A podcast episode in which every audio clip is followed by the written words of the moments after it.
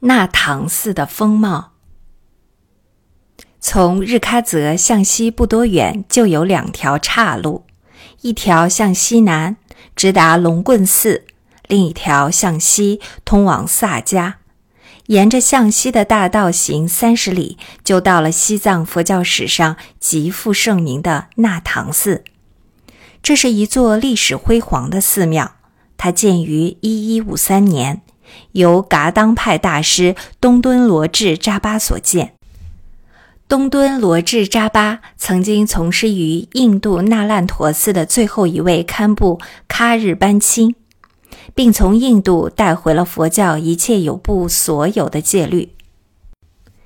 阿底峡尊者来到后藏后，创立了藏传佛教的噶当派，而那唐寺便是当年噶当派的主寺。在藏传佛教的历史上拥有很高的地位。那唐寺的周围建有很高的土墙，从外面看不到全寺的面貌。我请了一位寺内的喇嘛引路，才进到庙内。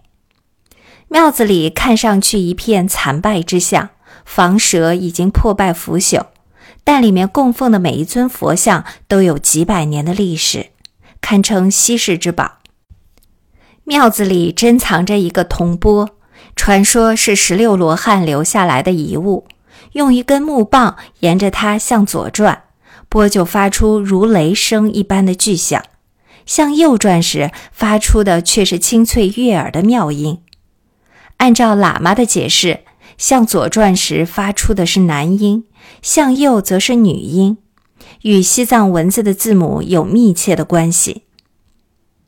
庙子里还有三部用金水写成的《甘珠尔经》和木刻的《甘珠尔经》《丹珠尔经》各一部，这是西藏最古老、最完整的经藏。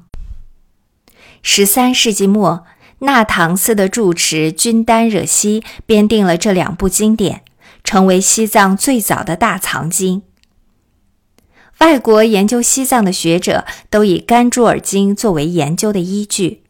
经房里还藏有一副雍正皇帝御赐的匾，上书“普恩寺”，这就是该寺的域名了。那唐寺的僧侣待人十分和蔼，颇有噶当派的遗风。噶当派当年是西藏佛教中的新派，在戒律和教义上与萨迦等派有不同之处，在西藏很受尊敬。后来的黄教也是从噶当派演变而来的，但如今的黄教在很多方面已经变质了。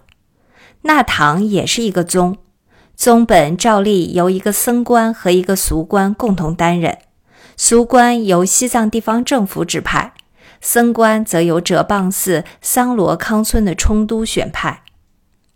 僧官所得的利益全部都要上缴给康村。